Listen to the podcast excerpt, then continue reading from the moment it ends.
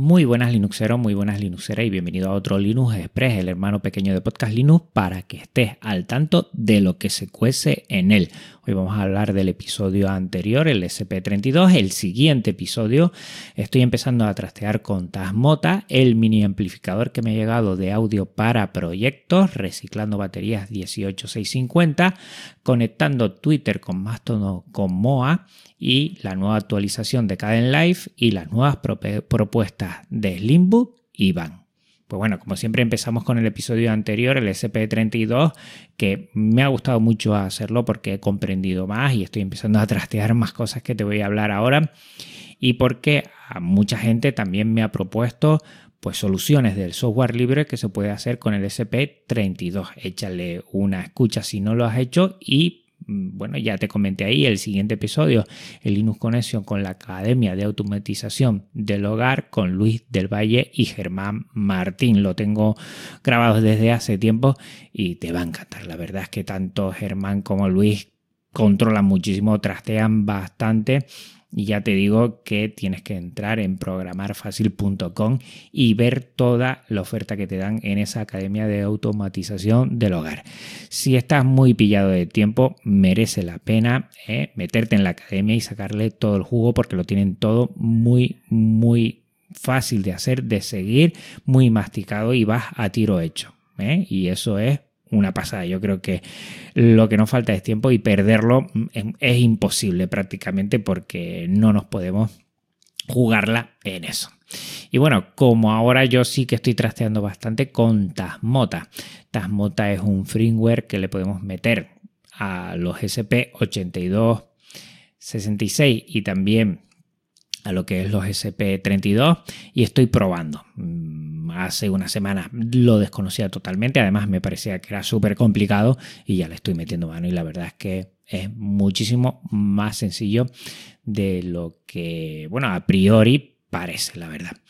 El tema es flashear ese SP8266, también SP32, y hay algunos dispositivos ya que se comercializa, por ejemplo en Sonoff, también hay otros más, que bueno, a veces hay que soldar, algunos no, se puede hacer vía wifi y merece la pena porque así te libera de estar con servidores de terceros que bueno que comprometan un poco la privacidad que tienes dentro de tu casa. Estoy aprendiendo mucho he probado y estoy probando que ya te lo comentaré dentro de 15 días con otros dispositivos, con sensores, a ver cómo va y es bastante, bastante sencillo. La diferencia con SP Home es que para mí lo que me gusta es que tiene bastante independencia. ¿eh? Los puede eh, pues, eh, utilizar sin depender de lo que es bueno, un Home Assistant o un concentrador que tengas. Lo puedes hacer cada uno y tiene muy, muy, muy buena pinta. Se pueden programar, se pueden hacer bueno, algunas rutinas para que funcionen de alguna u otra forma. Me gusta, voy a seguir trasteando con él. Y mira que SP Home me gustó mucho, pero esto, bueno, le estoy tomando la temperatura y tiene muy, muy buena pinta, como buena pinta que tiene el mini amplificador de audio para proyectos que me he pillado. Me van a venir más, pero este es muy, muy pequeñito, la verdad. Y para tener una fuente de alimentación de 5 voltios, desde USB lo puedes, eh, bueno, le puedes dar energía y a partir de ahí puedes hacer algunas cositas eh, muy pequeñitas pero está muy bien ya te he traído anteriormente otros amplificadores que están muy bien y este es para proyectos pequeñitos que puedas hacer. Mi intención es con el tiempo, con otras cosas que me van a venir, pues crear mm, bueno, mi propio mm, altavoz mm, Wi-Fi, Bluetooth inteligente. Un poquito por ahí van las cosas y hacerlo, bueno, con, tanto con altavoces que he pedido como que tengo aquí que reciclado y, y componentes que he reciclado y hacerme mi cajita y tenerlo ahí. Y también poderlo integrar, ¿por qué no? Con Home Assistant y bueno, un poquito de trastear. La verdad es que me gusta mucho y estoy disfrutando, al igual que estoy disfrutando con las baterías 18650, que las necesito para estos proyectos, pero estoy reciclándolas y entre otras cosas eh, ya me ha venido, te lo dejo en las notas del programa, unas power bank donde le puedes añadir te viene solo la carcasa y le puedes añadir eh, pues, las power bank que tú vayas reciclando.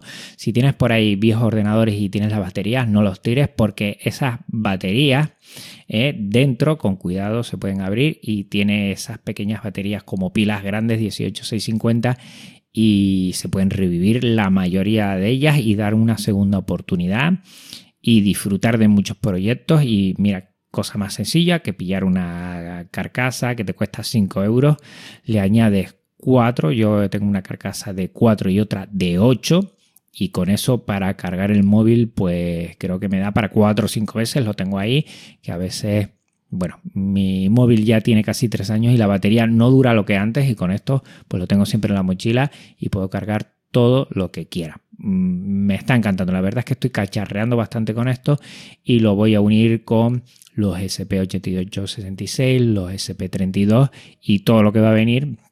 Y así puedo hacer dispositivos que tengan su propia carga, que no estén obligatoriamente eh, conectados a la red o por lo menos que tengan algún tipo de independencia. También quiero hacer algunas cosas con energía solar, que veo que hay gente que es flipante todo lo que tiene de proyectos y poco a poco ir haciendo cosas, la verdad. Estoy disfrutando mucho porque estoy cacharreando y estoy volviendo a sacar todo lo que tenía de dispositivos, de sensores y disfrutándolo un montón. Al igual que estoy una pasada porque ya he sabido conectar Twitter con Mastodon gracias a Moa. Ruiz Sánchez, Roberto Ruiz Sánchez, me ha dicho ya que gracias a Moa que te lo dejan las notas del programa, pues tú pones ahí tu cuenta de Twitter, tu cuenta de Mastodon, qué es lo que quiere que de Twitter pase a Mastodon y lo que no, y a partir de ahí lo hace solo. O sea que ya, bueno, pues lo mismo que hacía en Twitter y después tenía que copiar en Mastodon, pues lo hago en Twitter y ya pasa a Mastodon.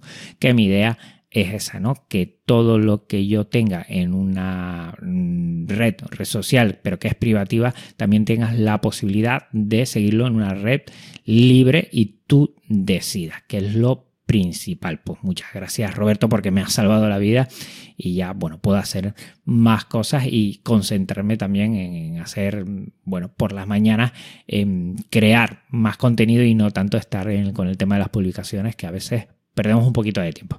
La verdad es que está muy bien, eh, software libre también y lo dicho, te lo dejo en las notas del programa para que le eches un vistazo.